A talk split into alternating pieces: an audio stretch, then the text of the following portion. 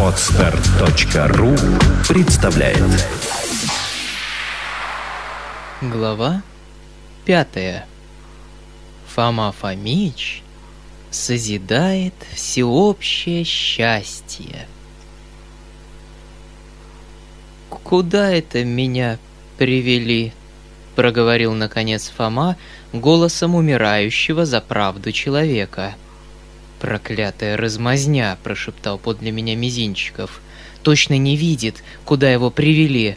Вот ломаться-то теперь будет!» «Ты у нас, Фома! Ты в кругу своих!» — вскричал дядя. «Ободрись, успокойся. И право, переменил бы ты теперь костюм, Фома, а то заболеешь. Да не хочешь ли подкрепиться, а? Так, эдак, э, рюмочку маленькую, чего-нибудь, чтоб согреться». «Малаги бы я выпил теперь», — простонал Фома, снова закрывая глаза. «Малаги? Навряд ли у нас есть», — сказал дядя с беспокойством, смотря на Просковью Ильинишну. «Как не быть», — подхватила Просковья Ильинична, — «целых четыре бутылки остались» и тотчас же, гремя ключами, побежала за Малагой, напутствуемая криками всех дам, облепивших Фому, как мухи варенья. Зато господин Бахчеев был в самой последней степени негодования. «Малаги захотел!» — проворчал он чуть не вслух. «И вина от такого спросил, что никто не пьет. Ну кто теперь пьет Малагу, кроме такого же, как он, подлеца? Тьфу ты, проклятая! Хм! Но я-то чего тут стою? Чего я-то тут жду? Фома, начал дядя, сбиваясь на каждом слове. Вот теперь, э, когда ты отдохнул и опять э, вместе с нами, э, то есть э, я хотел сказать, э, Фома, что понимаю, как Давича, обвинив, так сказать, э, невиннейшее создание.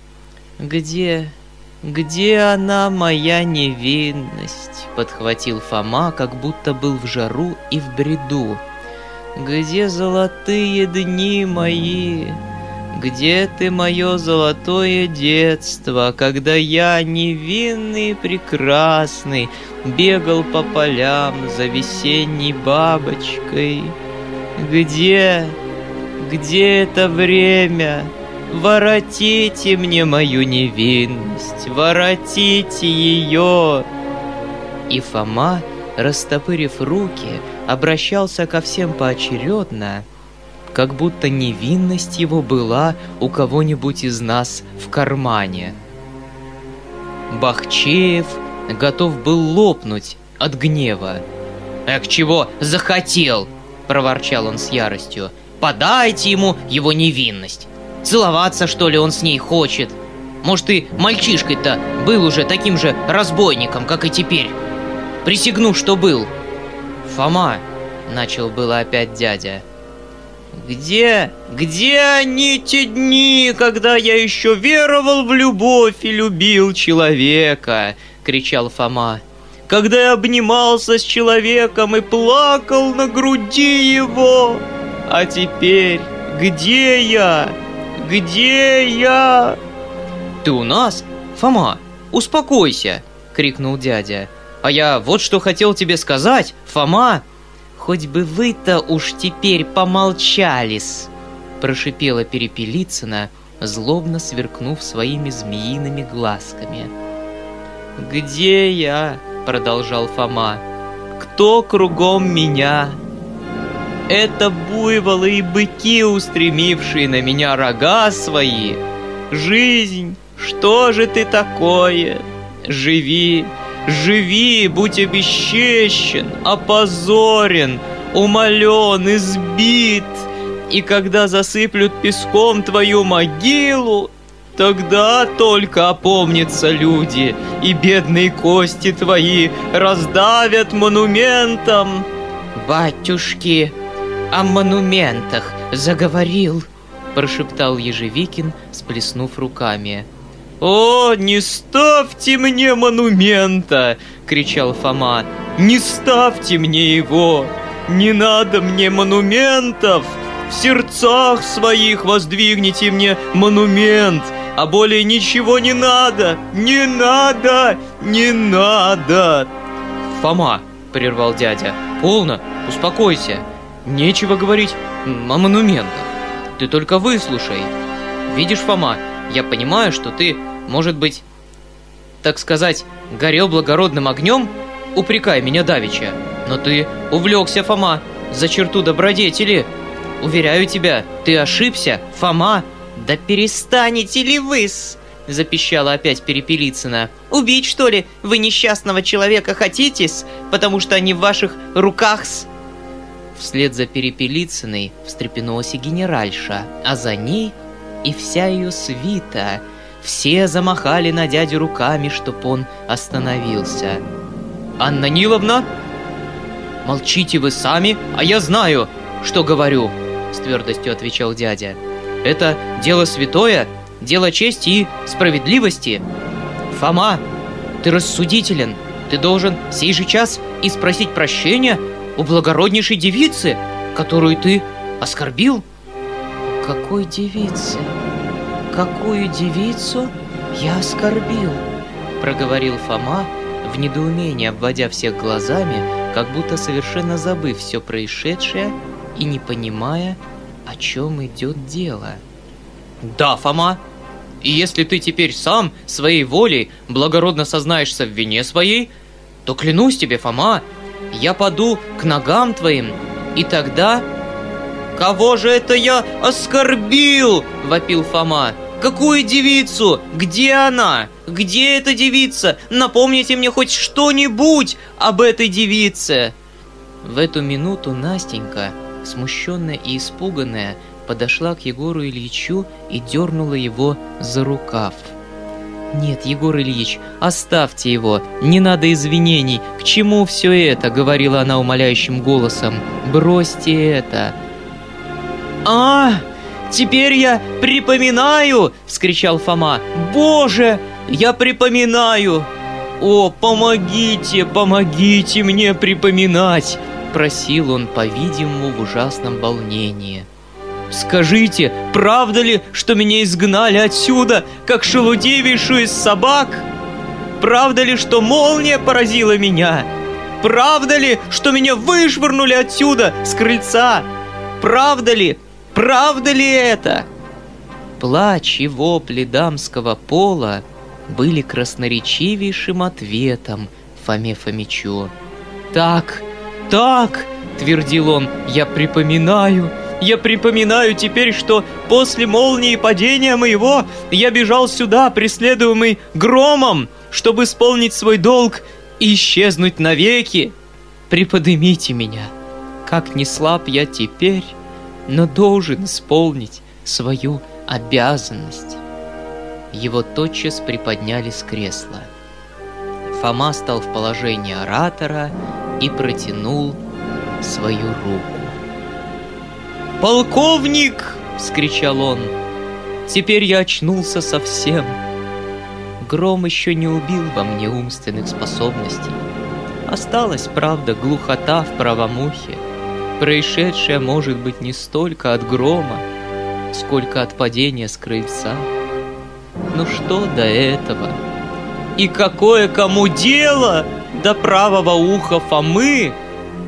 Последним словам своим Фома придал столько печальной иронии и сопровождал их такой жалобной улыбкою, что стоны тронутых дам раздались снова. Все они с укором, а иные с яростью смотрели на дядю, уже начинавшего понемногу уничтожаться перед таким согласным выражением всеобщего мнения. Мизинчиков плюнул и отошел к окну. Бахчеев все сильнее и сильнее подталкивал меня локтем. Он едва стоял на месте. «Теперь слушайте же все мою исповедь!» — возопил Фома, обводя всех гордым и решительным взглядом. «А вместе с тем и решите судьбу несчастного Опискина!» «Егор Ильич, давно уже я наблюдал за вами — наблюдал с замиранием моего сердца и видел все, все, тогда как вы еще и не подозревали, что я наблюдаю за вами. Полковник! Я, может быть, ошибался, но я знал ваш эгоизм, ваше неограниченное самолюбие, ваше феноменальное сластолюбие. И кто обвинит меня, что я поневоле затрепетал о чести наиневиннейший из особ? Фома, Фома, ты, впрочем, не очень распространяйся, Фома! Вскричал дядя с беспокойством, смотря на страдальческое выражение в лице Настеньки. Не столько невинность и доверчивость этой особы, сколько ее неопытность смущала меня, продолжал Фома, как будто и не слыхав предостережения дяди. Я видел, что нежное чувство расцветает в ее сердце, как вешняя роза, и невольно припоминал Петрарку, сказавшего, что невинность так часто бывает на волосок от погибели. Я вздыхал, стонал, и хотя за эту девицу, чистую как жемчужина, я готов был отдать всю кровь мою на поруки, но кто мог мне поручиться за вас, Егор Ильич? Зная необузданное стремление страстей ваших, зная, что вы всем готовы пожертвовать для минутного их удовлетворения — я вдруг погрузился в бездну ужаса и опасений насчет судьбы наиблагороднейшей из девиц. Фома, неужели ты мог это подумать? С замиранием моего сердца я следил за вами. Если хотите узнать о том, как я страдал, спросите у Шекспира. Он расскажет вам в своем Гамлете – о состоянии души моей. Я сделал сомнителен и ужасен. В беспокойстве моем, в негодовании моем я видел все в черном свете, и это был не тот черный цвет, о котором поется в известном романсе. Будьте уверены. Оттого-то и видели вы мое тогдашнее желание удалить ее из этого дома. Я хотел спасти ее, Оттого-то и видели вы меня во все последнее время раздражительным и злобствующим на весь род человеческий. О, кто примирит меня теперь с человечеством? Чувствую, что я, может быть, был взыскателен и несправедлив к гостям вашим, к племяннику вашему, к господину Бахчееву, требуя от него астрономии — но кто обвинит меня за тогдашнее состояние души моей? Ссылаясь опять на Шекспира, скажу, что будущность представлялась мне как мрачный омут неведомой глубины, на дне которого лежал крокодил. Я чувствовал, что моя обязанность предупредить несчастье, что я поставлен, что я произведен для этого — и что же? Вы не поняли наиблагороднейших побуждений души моей и платили мне во все это время злобой, неблагодарностью, насмешками, унижениями. Фома, если так, конечно, я чувствую, вскричал дядя в чрезвычайном волнении. Если вы действительно чувствуете, полковник, то благоволите дослушать, а не прерывать меня. Продолжаю. Вся вина моя следственно состояла в том, что я слишком убивался о судьбе и счастье этого дитяти, ибо она еще дитя перед вами. Высочайшая любовь к человечеству сделала меня в это время каким-то бесом гнева и мнительности. Я готов был кидаться на людей и терзать их. И знаете ли, Егор Ильич, что все поступки ваши, как нарочно, поминутно подтверждали мою мнительность и удостоверяли меня во всех подозрениях моих. Знаете ли, что вчера когда вы осыпали меня своим золотом, чтоб удалить меня от себя, я подумал, он удаляет от себя в лице моем свою совесть, чтобы удобнее совершить преступление. Фома, Фома, неужели ты это думал вчера? С ужасом вскричал дядя. Господи боже, а я-то ничего и не подозревал. Само небо внушило мне эти подозрения, продолжал Фома. И решите сами, что мог я подумать, когда слепой случай привел меня в тот же вечер к той роковой скамейке в саду? Что почувствовал я в эту минуту? О боже! увидев, наконец, собственными своими глазами, что все подозрения мои оправдались вдруг самым блистательным образом. Но мне еще оставалась одна надежда. Слабая, конечно, но все же надежда. И что же? Сегодня утром вы разрушаете ее сами в прах и в обломки. Вы присылаете мне письмо ваше, вы выставляете намерение жениться, умоляете не разглашать. Но почему же, подумал я, почему же он написал именно теперь, когда уже я застал его, а не прежде? Почему же прежде он не прибежал ко мне счастливый и прекрасный, ибо любовь украшает лицо? Почему не бросился он тогда в мои объятия? Не заплакал на груди моей слезами беспредельного счастья? И не поведал мне всего, всего, или я крокодил, который бы только сожрал вас, а не дал бы вам полезного совета? Или я какой-нибудь отвратительный жук, который бы только укусил вас, а не способствовал вашему счастью? Друг ли я его? Или самое гнуснейшее из насекомых?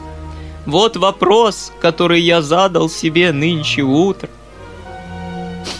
Для чего, наконец, думал я, для чего же выписывал он из столицы своего племянника и сватал его к этой девице? Как не для того, чтобы обмануть и нас, и легкомысленного племянника, а между тем втайне продолжать преступнейшее из намерений. Нет, полковник, если кто утвердил во мне мысль, что взаимная любовь ваша преступна, то это вы сами, и одни только вы, Мало того, вы преступник и перед этой девицей, ибо ее, чистую благонравную, через вашу же неловкость и эгоистическую недоверчивость вы подвергли клевете и тяжким подозрениям. Дядя молчал, склонив голову. Красноречие Фомы, видимо, одержало верх над всеми его возражениями, и он уже сознавал себя полным преступником. Генеральша и ее общество молча и с благоговением слушали Фому, а Перепелицына со злобным торжеством смотрела на бедную Настеньку. «Пораженный, раздраженный, убитый!» — продолжал Фома. «Я заперся сегодня на ключ и молился, да внушит мне Бог правые мысли. Наконец положил я — последний раз и публично испытать вас. Я, может быть, слишком горячо принялся, может быть, слишком предался моему негодованию, но за благороднейшие побуждения мои вы вышвырнули меня из окошка. Падая из окошка, я думал про себя, вот так-то всегда на свете вознаграждается добродетель. Тут я ударился озимь, и затем едва помню, что со мною дальше случилось. Визги и стоны прервали Фому Фомича при этом трагическом воспоминании. Генеральша бросилась было к нему с бутылкой малаги в руках, которую она только что перед этим вырвала из рук воротившейся Просковьи Ильинишны, но Фома величественно отвел рукой и малагу, и генеральшу. «Остановитесь!» — вскричал он. «Мне надо кончить». Что случилось после моего падения? Не знаю. Знаю только одно, что теперь, мокрый и готовый схватить лихорадку, я стою здесь, чтобы составить ваше обоюдное счастье. Полковник, по многим признакам, которых я не хочу теперь объяснять, я уверился, наконец, что любовь ваша была чиста и даже возвышена, хотя вместе с тем и преступно недоверчива. Избитый, униженный, подозреваемый в оскорблении девицы, за честь которой я, как рыцарь средних веков, готов был пролить до капли всю кровь мою. Я решаюсь теперь показать вам, как мстит за свои обиды Фома Пискин. Протяните мне вашу руку, полковник. С удовольствием, Фома, вскричал дядя. И так как ты вполне объяснился теперь о чести благороднейшей особы, то Разумеется. Вот тебе рука моя, Фома, вместе с моим раскаянием. И дядя с жаром подал ему руку, не подозревая еще, что из этого выйдет. «Дайте и вы мне вашу руку», — продолжал Фома слабым голосом, раздвигая дамскую сбившуюся около него толпу и обращаясь к Настеньке. Настенька смутилась, смешалась и робко смотрела на Фому.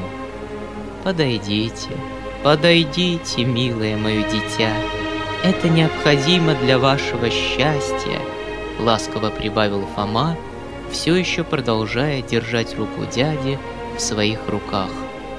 «Что это он затевает?» — проговорил Мизинчиков.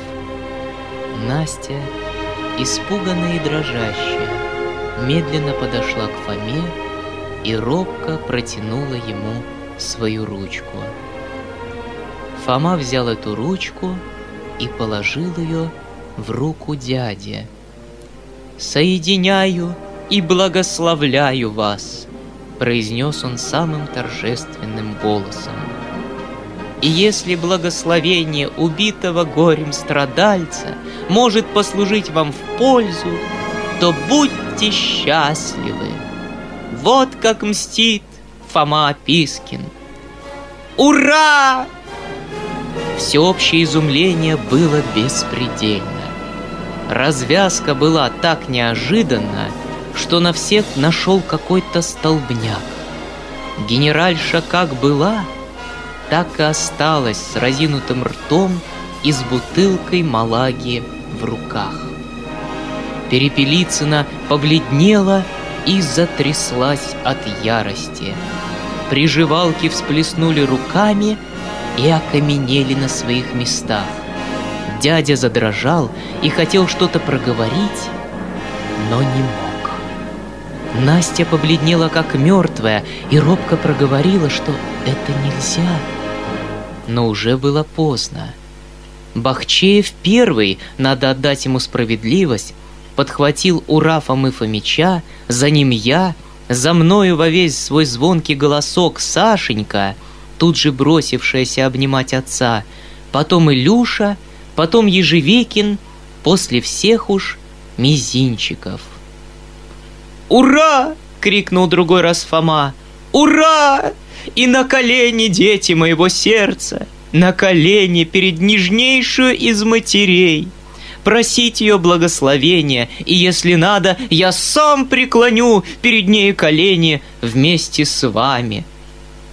Дядя и Настя, еще не взглянув друг на друга, испуганные и, кажется, не понимавшие, что с ними делается, упали на колени перед генеральшей. Все столпились около них. Но старуха стояла как будто ошеломленная, совершенно не понимая, как ей поступить? Фома помог и этому обстоятельству, он сам повергся перед своей покровительницей. Это разом уничтожило все ее недоумения. Заливаясь слезами, она проговорила наконец, что согласна. Дядя вскочил и стиснул Фому в объятиях. «Фома! Фома!» — проговорил он, но голос его осекся, и он не мог продолжать. «Шампанского!» – заревел Степан Алексеевич. «Ура!» «Нет, не шампанского-с!» – подхватила Перепелицына, которая уже успела опомниться и сообразить все обстоятельства и вместе с тем и последствия.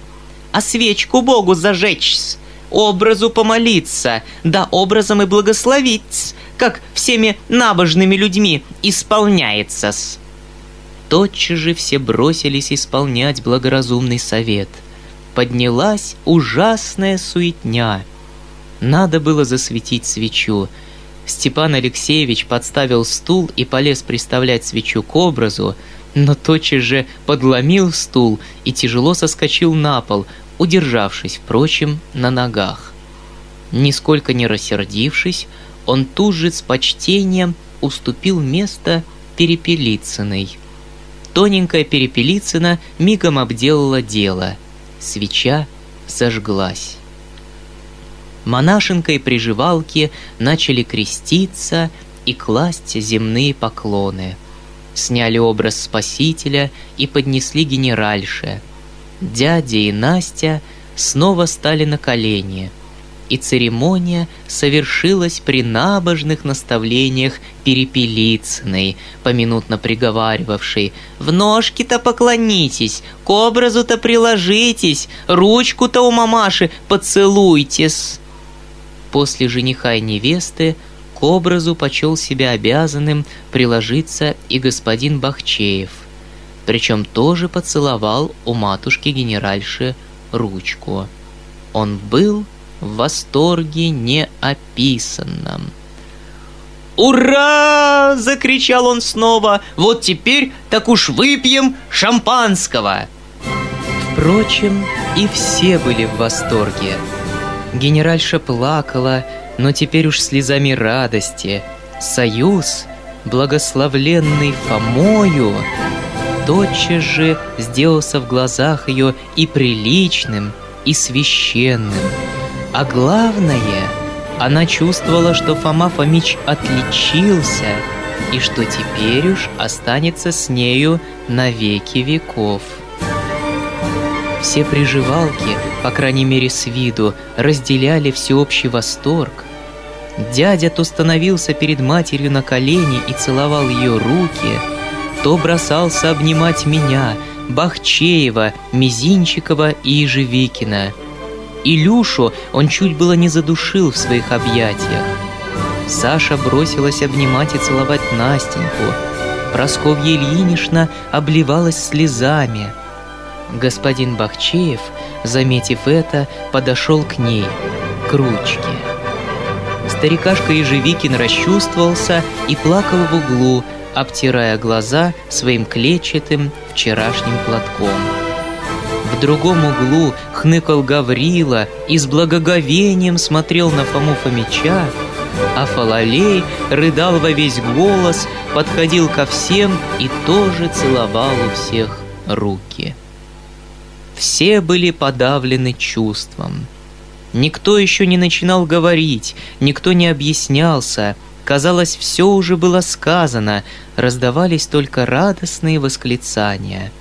Никто не понимал еще, как это все вдруг так скоро и просто устроилось. Знали только одно, что все это сделал Фома Фомич, и что этот факт насущный и непреложный. Но еще и пяти минут не прошло после всеобщего счастья, как вдруг между нами – явилась Татьяна Ивановна. Каким образом, каким чутьем могла она так скоро, сидя у себя наверху, узнать про любовь и про свадьбу? Она впорхнула в сияющим лицом, со слезами радости на глазах, в обольстительно изящном туалете. Наверху она таки успела переодеться — и прямо с громкими криками бросилась обнимать Настеньку. «Настенька! Настенька! Ты любила его, а я и не знала!» — вскричала она. «Боже, они любили друг друга! Они страдали в тишине, в тайне, их преследовали! Какой роман! Настя, голубчик мой, скажи мне всю правду! Неужели ты в самом деле любишь этого безумца?» Вместо ответа Настя обняла ее и поцеловала. «Боже, какой очаровательный роман!» И Татьяна Ивановна захлопала от восторга в ладоши. Слушай, Настя, слушай, ангел мой, все эти мужчины, все до единого, неблагодарные, изверги и не стоят нашей любви. Но, может быть, он лучший из них? «Подойди ко мне, безумец!» — вскричала она, обращаясь к дяде и хватая его за руку. «Неужели ты влюблен? Неужели ты способен любить?» Смотри на меня, я хочу посмотреть тебе в глаза, я хочу видеть, лгут ли эти глаза или нет. Нет, нет, они не лгут, в них сияет любовь. О, как я счастлива, Настенька! Друг мой, Послушай, ты не богата. Я подарю тебе 30 тысяч. Возьми ради бога. Мне не надо, не надо. Мне еще много останется. Нет, нет, нет, нет. Закричала она и замахала руками, увидя, что Настя хочет отказываться. Молчите и вы, Егор Ильич, это не ваше дело. Нет, Настя, я уж так положила. Тебе подарить. Я давно хотела тебе подарить и только дожидалась первой любви твоей. Я буду смотреть на ваше счастье. Ты обидишь меня, если не возьмешь. Я буду плакать, Настя. Нет, нет, нет и нет. Татьяна Ивановна была в таком восторге, что в эту минуту, по крайней мере, невозможно, даже жаль было ей возражать. На это и не решились, а отложили до другого времени. Она бросилась целовать генеральшу, Перепелицыну, всех нас. Бахчеев почтительнейшим образом протеснился к ней и попросил и у ней ручку. «Матушка ты моя, голубушка ты моя, прости меня, дурака задавишня, не знала я твоего золотого сердечка». «Безумец, я давно тебя знаю», с восторженной игривостью пролепетала Татьяна Ивановна, ударила Степана Алексеевича по носу перчаткой и порхнула от него, как зефир, задев его своим пышным платьем. Толстяк почтительно посторонился. «Достойнейшая девица!» — проговорил он с умилением.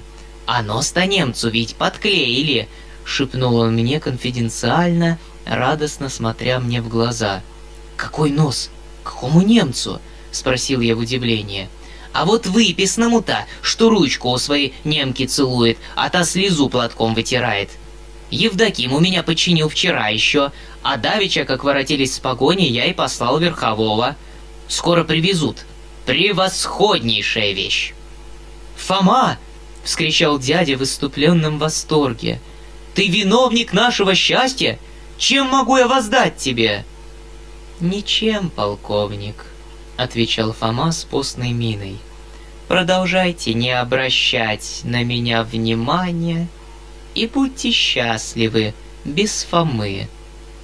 Он был, очевидно, пикирован. Среди всеобщих излияний о нем как будто и забыли. «Это все от восторга! Фома!» — вскричал дядя. «Я, брат, уж и не помню, где и стою. Слушай, Фома, я обидел тебя. Всей жизни моей, всей крови моей недостаточно, чтобы удовлетворить твою обиду, и потому я молчу, даже не извиняюсь.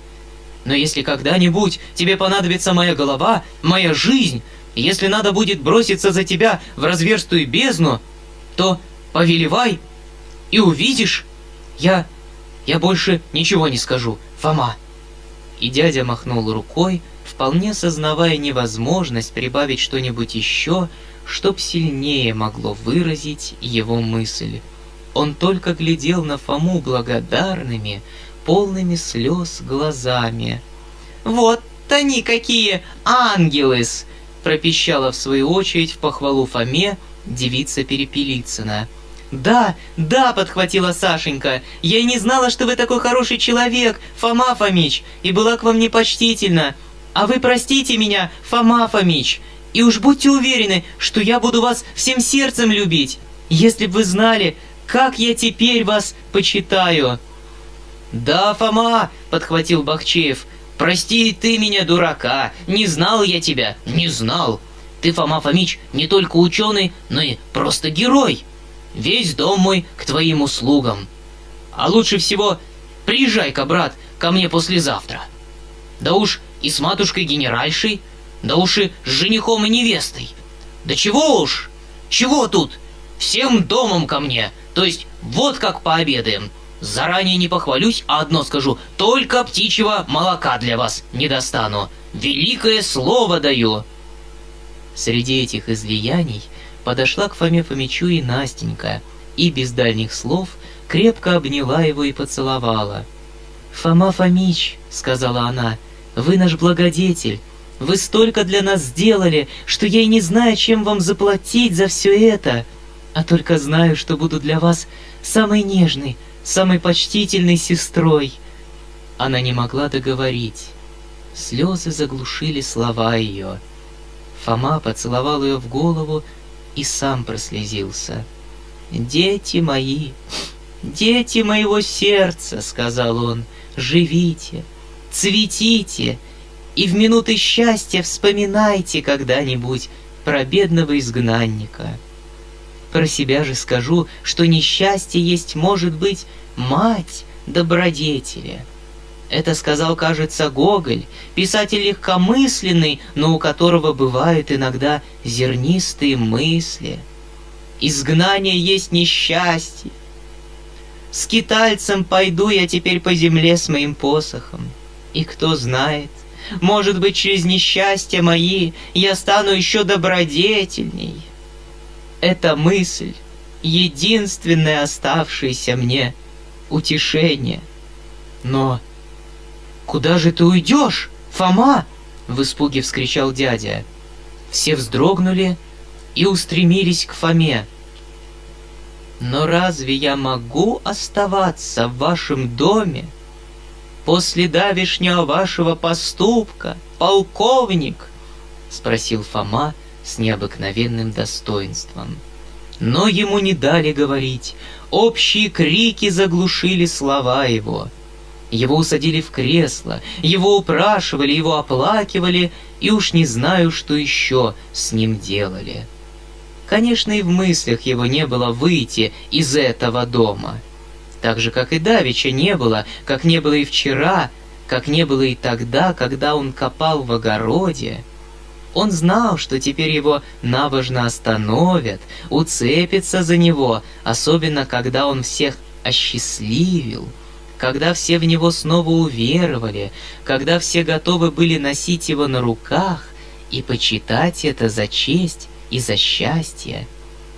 Но, вероятно, давишнее малодушное его возвращение, когда он испугался грозы, несколько щекотало его амбицию и подстрекало его еще как-нибудь погеройствовать. А главное — Предстоял такой соблазн поломаться.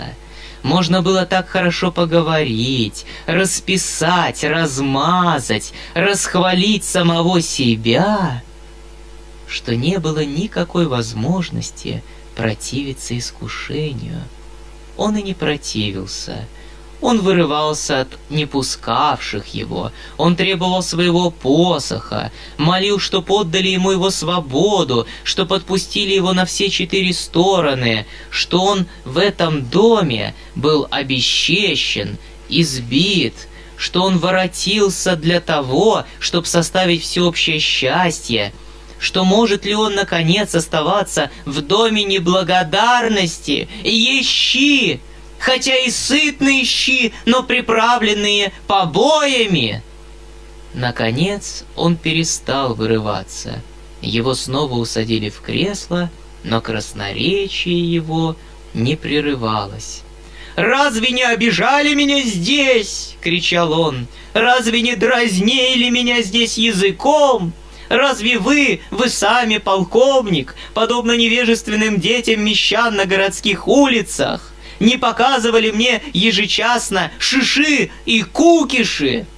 Да, полковник, я стою за это сравнение, потому что если вы и не показывали мне их физически, то все равно это были нравственные кукиши. А нравственные кукиши в иных случаях даже обиднее физических. Я уже не говорю о побоях. «Фома! Фома!» — вскричал дядя.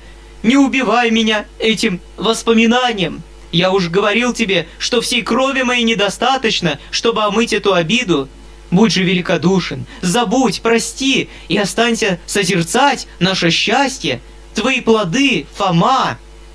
Я хочу любить, любить человека, кричал Фома. А мне не дают человека, запрещают любить, отнимают у меня человека. Дайте, дайте мне человека, чтоб я мог любить его. Где этот человек? Куда спрятался этот человек? Как диаген с фонарем ищу я его всю жизнь и не могу найти, и не могу никого любить, доколе не найду этого человека. Горе тому, кто сделал меня человека ненавистником. Я кричу, дайте мне человека, чтоб я мог любить его, а мне суют фалалея. Фалалея ли я полюблю? Захочу ли я полюбить фалалея? Могу ли я, наконец, любить Фалалея, если б даже хотел? Нет. Почему нет? Потому что он Фалалей. Почему я не люблю человечество? Потому что все, что не есть на свете, Фалалей или похоже на Фалалея. Я не хочу Фалалея, я ненавижу Фалалея, я плюю на Фалалея, я раздавлю Фалалея, и если б надо было выбирать, то я полюблю скорее Асмодея, чем Фалалея. «Поди, поди сюда, мой всегдашний истязатель! Поди сюда!» — закричал он, вдруг обратившись к Фалалею, самым невиннейшим образом выглядывавшему на цыпочках из-за толпы, окружавшей Фому Фомича. «Поди сюда! Я докажу вам, полковник, кричал Фома, притягивая к себе рукой Фалалея, обеспамятившего от страха. «Я докажу вам справедливость слов моих о всегдашних насмешках и кукишах! Скажи, Фалалей, и скажи правду, что видел ты во сне сегодняшнюю ночь? Вот увидите, полковник, увидите ваши плоды! Ну, Фалалей, говори!» Бедный мальчик, дрожавший от страха, обводил кругом отчаянный взгляд, ища хоть в ком-нибудь своего спасения, но все только трепетали и с ужасом ждали его ответа. «Ну же, Фалалей! Я жду!» Вместо ответа Фалалей сморщил лицо, растянул свой рот и заревел, как теленок. «Полковник!» Видите ли это упорство? Неужели оно натуральное? Последний раз обращаюсь к тебе, Фалалей, скажи, какой сон ты видел сегодня? Про... Скажи, что меня видел, подсказывал Бахчеев. Про ваши добродетелис, подсказал на другое ухо Ежевикин. Фалалей только оглядывался. Про про ваши доб... про белого быка!» Промычал он наконец и залился горючими слезами. Все ахнули, но Фома Фомич был в припадке необыкновенного великодушия. «По крайней мере, я вижу твою искренность, Фалалей», — сказал он, — «искренность, которой не замечаю в других. Бог с тобою». Если ты нарочно дразнишь меня этим сном по навету других, то Бог воздаст и тебе, и другим. Если же нет, то уважаю твою искренность, ибо даже в последнем из созданий, как ты, я привык различать образ и подобие Божие. Я прощаю тебя, Фалалей. Дети мои, обнимите меня, я остаюсь. «Остается!» — вскричали все с восторгом. «Остаюсь и прощаю! Полковник, наградите Фалалея сахаром. Пусть не плачет он в такой день всеобщего счастья». Разумеется, такое великодушие нашли изумительным. Так заботиться в такую минуту и о ком же? О Фалалее — дядя бросился исполнять приказания о сахаре. Тотчас же, бог знает откуда, в руках Просковьи Ильиничны явилась серебряная сахарница. Дядя вынул было дрожавшую рукой два куска, потом три, потом уронил их, наконец, видя, что ничего не в состоянии сделать от волнения. «Э!» — вскричал он. «Уж для такого дня! Держи, фалалей!» И высыпал ему за пазуху всю сахарницу. «Это тебе за искренность!» — прибавил он в виде нравоучения. «Господин Каовкин!» — доложил вдруг появившийся в дверях Видоплясов. Произошла маленькая суета. Посещение Коровкина было, очевидно, не кстати. Все вопросительно посмотрели на дядю. «Коровкин?» — вскричал дядя в некотором замешательстве. «Конечно, я... я рад», — прибавил он робко, взглядывая на Фому. «Ну уж права, не знаю, просить ли его теперь в такую минуту. Как ты думаешь, Фома?» «Ничего, ничего», — благосклонно проговорил Фома. «Пригласите и Коровкина. Пусть и он участвует во всеобщем счастье». Словом, Фома Фомич был в ангельском расположении духа.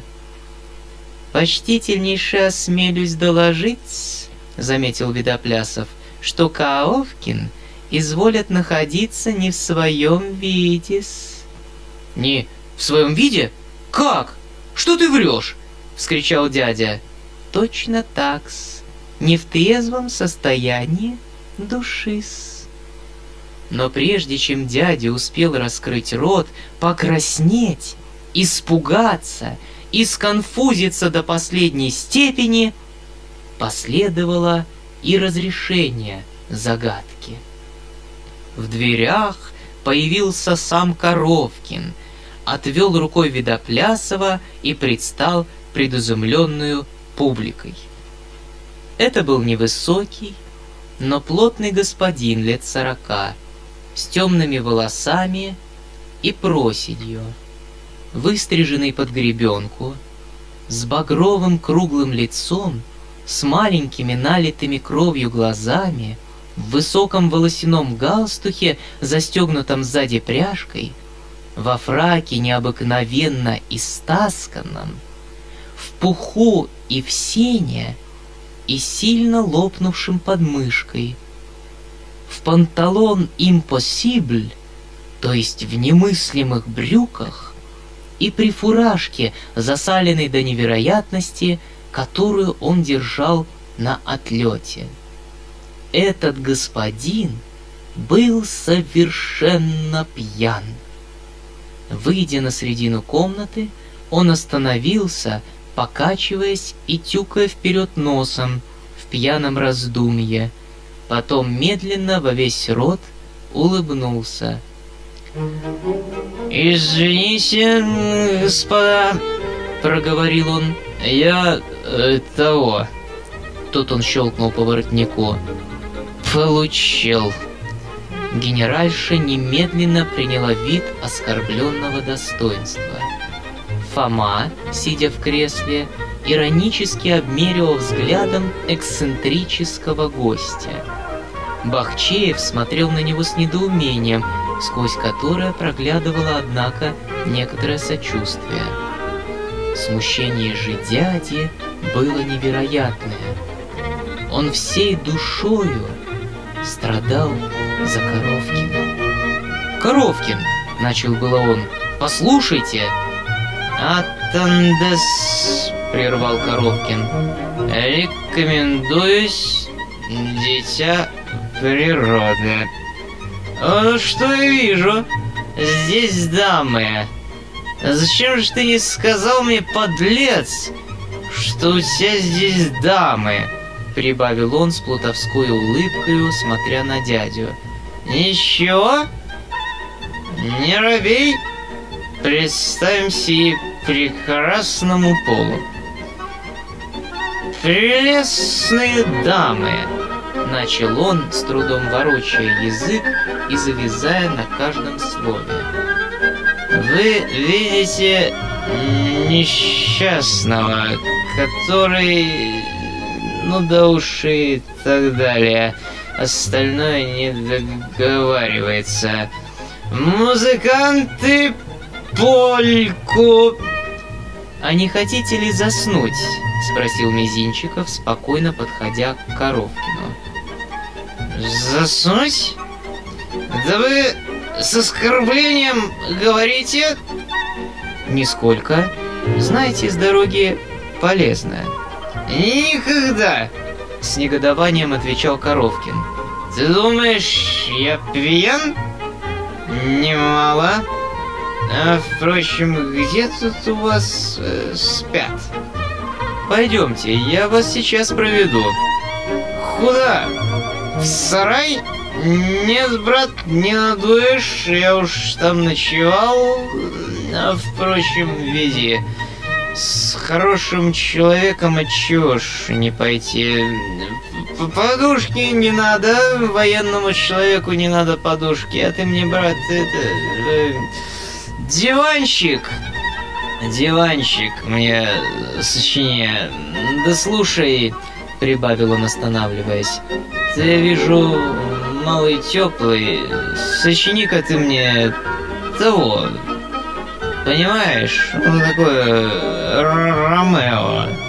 Так только, чтоб муху задавить. Единственное, чтоб муху задавить. Ну, Одну, то есть, э, рюмочку. Хорошо, хорошо, отвечал Мизинчиков. Хорошо. Да ты постой, ведь надо же пр пр проситься. Адью, мадам, мадемуазель. Вы, так сказать, пронзили... Ну да уж нечего, после объяснимся. А только разбудите меня, как начнется, или даже за пять минут до начала. А без меня не начинать. Слышите, не начинать. И веселый господин скрылся за Мизинчиковым. Все молчали. Недоумение еще продолжалось. Наконец Фома начал понемногу, молча и неслышно хихикать. Смех его разрастался все более и более в хохот. Видя это, повеселела и генеральша, хотя все еще выражение оскорбленного достоинства сохранялось в лице ее. Невольный смех начинал подниматься со всех сторон. Дядя стоял как ошеломленный, краснея до слез и некоторое время не в состоянии вымолвить слово. «Господи Боже!» — проговорил он наконец. «Кто же это знал? Но ведь... ведь это со всяким же может случиться. Фома, уверяю тебя, что это честнейший, благороднейший и даже чрезвычайно начитанный человек. Фома, вот ты увидишь, «Вижусь, вижусь», — отвечал Фома, задыхаясь от смеха. «Необыкновенно начитанный, именно начитанный. Про железные дороги, как говорится», — заметил в полголоса Ежевикин. «Фома!» — вскричал было дядя, но всеобщий хохот покрыл слова его. Фома Фомич так и заливался. Видя это, рассмеялся и дядя. «Ну да что тут?» — сказал он с увлечением. «Ты великодушен, Фома, у тебя великое сердце, ты составил мое счастье, ты же простишь и Коровкину». Не смеялась одна только Настенька. Полными любовью глазами смотрела она на жениха своего и как будто хотела вымолвить. Какой ты, однако ж, прекрасный, какой добрый, какой благороднейший человек, и как я люблю тебя.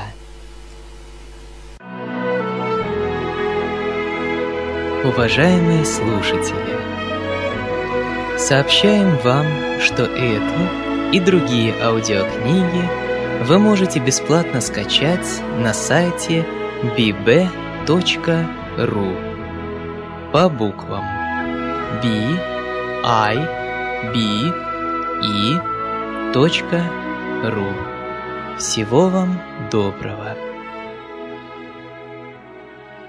Скачать другие выпуски подкаста вы можете на podster.ru